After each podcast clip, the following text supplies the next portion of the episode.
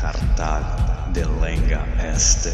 Urbe latericium evenit marmorem reliquit Vini, vili, vec. esse suae cenque fortunae Ceterum, Cenceu, Cartagine, F. Delendem.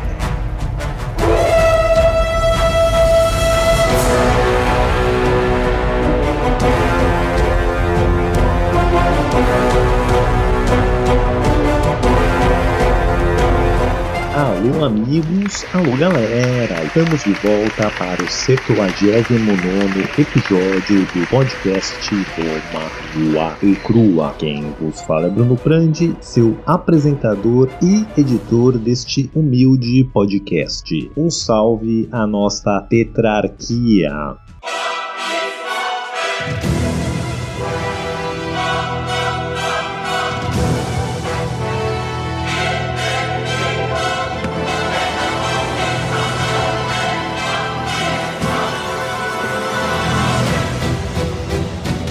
Imperator Maximus Nicolas Frandi.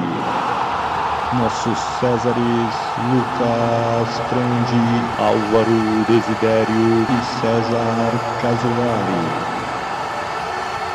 Recapitulando. Muito bem, pessoal. Semana passada vimos a primeira derrota de Júlio César na Gália. É, depois da rebelião dos gauleses e aumentando, Vercingetorix então assume o controle total da rebelião. É, ele consegue então defender a cidade de Gergóvia, repelir o ataque romano e causar muitos danos. O JC então tem que puxar suas tropas, recuar com elas, com o rabinho entre as pernas e após essa primeira derrota, claro que a notícia se espalha pela Gália e muitas das tribos que eram aliadas romanas ou ainda estavam neutras na treta se juntam ao Vercingetorix, deixando os romanos numa situação calamitosa. Muito bem, para o episódio de hoje, Roma, Roma, Roma, Roma, nua e crua. Bom, pessoal, antes de dar sequência aqui na história, eu quero dar mais uma abordada nessa derrota romana. A gente viu que né, os Edos tinham se virado contra os romanos durante esse cerco de Gergóvia, mas assim que os romanos perdem essa batalha, ele, né, o JC tinha ido lá, desvirado essa tribo, recolocado alguém de confiança no poder. Porém, essa tribo já não estava tão confiável quanto o JC tenta voltar, né? Voltar não, mas ir para a se encontrar com Labienos, o Vercingetorix vai atacar essa tribo e recolocar a facção anti-Roma de volta ao poder. E agora até os Edos se juntam de corpo e alma nessa rebelião, começam até a atacar as províncias fronteiriças ali de Galha Nabarense e etc. Ou seja, tá ruim pra caramba. Dá pra melhor, com certeza que a gente ia mudar melhor, já tava bom. A gente ia mudar pra melhor, não tava muito bom, tava meio ruim também, tava ruim. Agora parece que piorou. Além do que a gente viu com Júlio César no episódio passado, antes dele atacar Gergóvia, o, ele se dividiu por Labienos. A gente viu que eles dividiam as tropas, foi cada um para um lado. E antes de dar sequência também na história, vamos ver o que acontece com o Labieno. Bom, quando o JC partiu para Gergóvia, o Labienos partiu para Lutécia, que era a capital dos Farisi, e essa cidade que vai dar origem à cidade de Paris. Seria exatamente onde fica Paris hoje, chamava Lutécia e era a capital dos Paris. Era uma tribo também bem grande, bem importante, e ela meio que era, dizer assim, a capital ali da Gália Central.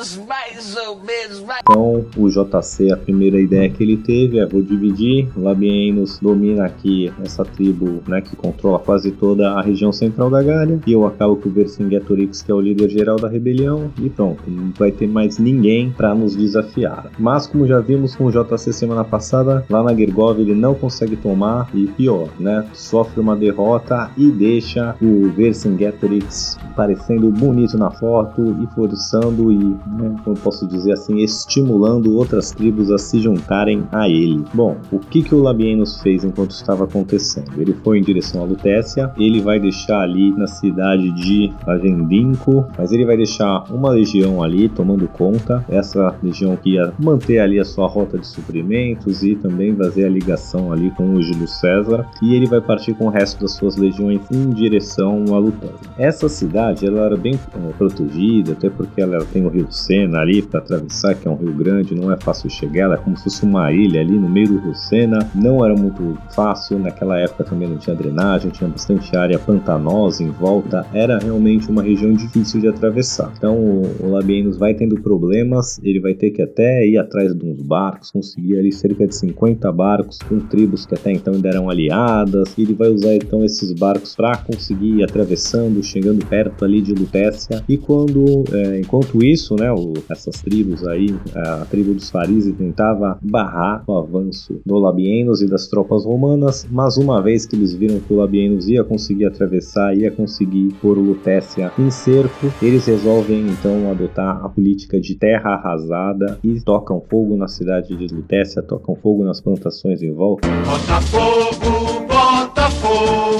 Resolvem destruir tudo para não deixar nada para os romanos aproveitar. Então o Labienus consegue até chegar em Lutécia, mas a cidade vai estar lá completamente destruída. O exército já se retirou nos pântanos mais ao norte, então ele não conseguiu destruir o exército romano nem tomar a cidade de maneira efetiva no sentido de virar ali um, um hub comercial, um hub de informações. Não, tá tudo destruído, então também assim, o efeito de ter dominado a cidade é quase nulo. E pior, após ali ele tomar a cidade de Lutécia, é mais ou menos quando começam a chegar as notícias da derrota do Júlio César em Gergóvia. Então, essa notícia vai se espalhando pra, pela região, chega no Labienus, mas chega também é, nos Parisi, em outras tribos ali, os Belovacos, outras tribos belgas mais ao norte, que também resolvem agora se juntar à rebelião, né? Vem que o Júlio César é- não é invencível, os romanos estão numa pior, o Vercingetorix parece que, que manja dos Paranauê, então eles também resolvem se juntar à rebelião. E agora ficou pior ainda pro Labienus, que tá ali numa cidade que não tem recurso nenhum para prover, tá longe do Júlio César e mais tribos ao redor se revoltando, colocando ele em uma situação mais precária ainda. Ele resolve, assim como o Júlio César tinha pensado, opa, deu ruim, vamos me juntar ao, ao Labienus, vamos consolidar todas as tropas romanas. O Labienus também tem a mesma ideia, vou voltar para Agendinco e vou me juntar ali com o Júlio César e a gente vê um plano dali. Então ele começa essa retirada estratégica de Lutécia. Então, como eu disse, foi difícil chegar, rios, pântanos, etc, para atravessar. Vai ser difícil ir embora também. E o Labienus vai ter que dividir seu exército ali em, em três partes. Uma segura o acampamento, outra pega os barcos, outra dá garantia em terra. Ele vai dar uma dividida ali. E o pessoal dos Parisi, sabendo que o Labienus teve que dividir suas tropas e tal, eles resolvem que vão atacá-lo. Se eles tivessem esperado mais e se juntado às outras tribos ali que entraram em rebelião, os Belovacos e outras tribos belgas, eles podiam ter aumentado seu exército e dado um golpe fatal, mas eles resolvem atacar, acharam que se garantiam com Labienus e vendo que seu exército estava dividido, resolvem atacá-lo. Vou resumir aqui porque essa batalha não é muito importante, mas apesar do Labienus estar com o exército dividido, ele manteve o exército perto um do outro e quando começa a batalha, meio que uma área consegue dar suporte à outra e eles basicamente batem os farises sem muitos problemas. Não foi uma vitória total, né? Só repeliu o ataque, mas eles conseguem matar o líder dos Parisi, o Camulageno. Camulageno, mas ele mata o líder aí dessa tribo dos Farises e consegue recuar então para Agendinco e se juntar ali ao Júlio César. Não foi uma vitória co- completa sobre os Farisi, o exército ainda vai continuar rebelde, em rebelião e tal, mas foi uma vitória contundente porque eles estavam numa situação difícil e conseguiram vencer a batalha e se juntam ao JC. Bom, com as tropas reunidas agora, eles avaliam a situação e tá crítica. Primeiro, é, as rotas de suprimentos foram cortadas, que até as províncias romanas ali fronteira com a Gália estavam sendo atacados, os Edos, que era sua principal rota e o hub de distribuição das coisas romanas, também se revoltou, então também então mais um elemento ali cercando eles. Então os romanos estão numa situação complicadíssima e ficando pior a cada dia, porque suas provisões vão acabando, não tem onde pegar mais, cada vez mais tribos vão se revoltando e eles estão ficando meio que cercados num território hostil. Outro problema com essas revoltas aí todas da Gália é porque basicamente o exército romano, raiz mesmo, de cidadãos romanos, era composto de infantaria pesada, arqueiro, infantaria leve e principalmente a cavalaria eram tropas que chamavam de tropas auxiliares, ou seja, tropas que não eram romanos, tropas de aliados e geralmente tropas né, de especialistas. Quem estava sendo a cavalaria do exército romano em sua maior parte durante toda, todas as guerras gálicas, aí todas as batalhas que aconteceram, eram os próprios gauleses, sendo os Edos, essas tribos remos, as tribos mais aliadas que sempre estavam mandando e o JC quando vencia sempre exigia, mas agora com basicamente quase toda a Gália em revolta, essas tribos que enviavam tropas de cavalaria para os romanos não enviam mais, agora elas vão estar do lado oposto. Então é, tira um cavaleiro romano e dá um cavaleiro é, pro os gauleses, né? Então a, a, cavalaria romana basicamente abandona os romanos e se junta contra eles, sua maior parte. Então isso também era um outro problema, porque a cavalaria ali era importante pela mobilidade e para também entrar de frente contra a cavalaria. Como o JC também não ia conseguir receber tropas ou cavalos vindo ou de Roma ou de outras províncias, porque estava cortado ali sua ligação com a Gália, ele resolve então enviar emissários para os germanos, lá do atravessar o rio Reno e pedir é, cavalaria germânica. Isso vai dar certo, porque os primeiros germânicos eram excepcionais cavaleiros, eram melhores que os gauleses, é, só que quando esses germânicos cavaleiros atravessam ali, vem pensando que já perderam guerras do Júlio César e tal, ou seja, eles não estavam muito bem de grande. Quando chegam os cavaleiros, os caras vêm, os germânicos grandão, fortão, tudo parecia o Schwarzenegger de cavalo. Hasta la vista, baby. Só que eles vão chegar com os pangaré velho, caindo aos pedaços, magro, desnutrido, ou seja, os cavaleiros eram bons, mas os cavalos eram uma porcaria. Aí o JC, vendo isso, resolve então que, não, os cavaleiros bons são os germânicos, e vou deixar os cavalos bons aqui com os oficiais romanos, com os cavaleiros romanos, com os tribunos. Então ele manda os cavaleiros romanos trocarem de cavalo com os germânicos. Basicamente, pega os cavalos bons que estão com a nobreza, o oficialato romano, e dá pros, pros germanos e pega os pangaré dos germanos e dá pros romanos. Os romanos não eram bons de cavalaria mesmo, pega qualquer pangaré, deixa a elite de cavalo com a elite dos cavaleiros. Bom, enquanto os romanos estão ali desesperados tentando abrir uma nova rota de suprimentos, uma nova linha de comunicação com Roma, é, buscando soldados germânicos para complementar ali seu exército, o Vercingetorix estava de vento em polpa. E depois de vencer, né, antes de vencer a batalha, eu já disse que estava cerca de pouco mais de um terço das tribos em, da Gália em rebelião. Após essa vitória, mais um terço das outras tribos aí vão se rebelar, até mais. O Vercingetorix estava o quê? Consolidando então a sua liderança e arrecadando mais soldados e fundos para a guerra com todos os gauleses. Então, depois de tomar ali até o próprio território dos Edos e revirar os Edos de novo contra os romanos, ele vai ser eleito agora por essas tribos que se juntaram à rebelião, o chefe geral da rebelião, né? Ele já tinha é, esse título com quem estava rebelde, mas essas novas tribos que se juntam também mantêm ele na liderança e, e passam 100% ali da, do comando para ele. Então ele está ali consolidando a posição, virando mais tribos, é, organizando um exército. Ai, como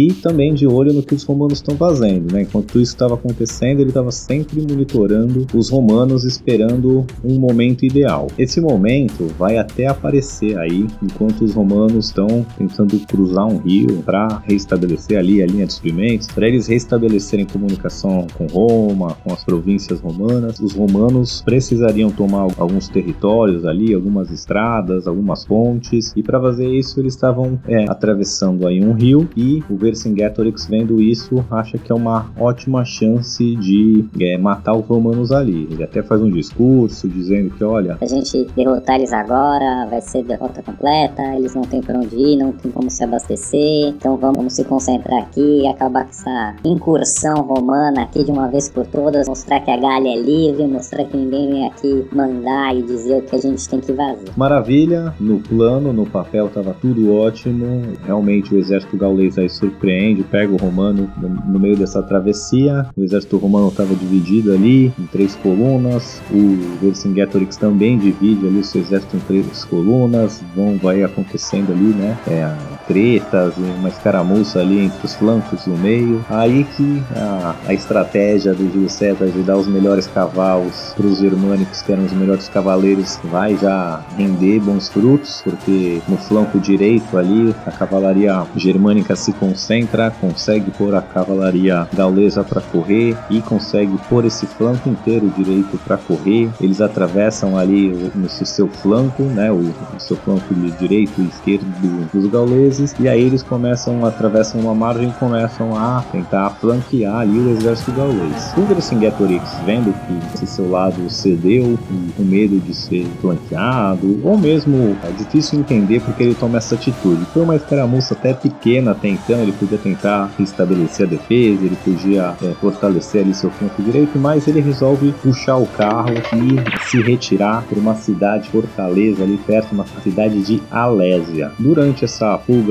meio desordenado, os germânicos ainda vão conseguir matar vários soldados gauleses e os romanos então puseram é, os gauleses para correr. De novo, assim, o exército gaulês nessa altura do campeonato, né, que estava ali com Vercingetorix, estava em cerca de 80 mil pessoas e crescendo. O exército romano tinha cerca ali de 50 mil, então eles tinham a vantagem numérica. Eles estavam no terreno é, mais favorável pelo fato de estar tá quase todo mundo em revolta, então se precisar pegar comida, mais soldado, seria muito mais fácil para os gauleses, mas historiadores acreditam, ninguém sabe ao certo, mas uma teoria aí muito bem aceita é que o Vercingetorix fugiu por duas razões principais. Enfrentar os romanos em campo aberto nunca era a melhor estratégia. E dois, ele ia ter ali essa cidade de Alésia perto, que ele ia conseguir criar mais ou menos as mesmas condições de Gergóvia, até melhor, porque era uma cidade também no cume ali de uma colina, no alto de um morro, super bem protegida, ele está cheio de aliados em volta, então a ideia que se imagina que ele teve é que ele atrai os romanos ali para Alésia, com um exército menor já para tomar uma cidade já é difícil, e em volta tá cheio de inimigo romano, então eles vão cortar as linhas de suprimento e até quem sabe é, trazer mais exércitos para pinçar os romanos ali. Era uma estratégia boa, né? Bem pensada. O miserável é um gênio! Então o Vercingetorix aí foge para Alésia, numa fuga que foi até meio desordenada, onde vários soldados vão morrer, mas ele chega ali na cidade de Alésia e se, se fortifica e já tenta estabelecer contatos com as outras tribos ali da região e com outros gauleses. O JC, que não era bobo nem nada, sentiu o cheiro de sangue na água como um tubarão e vai seguindo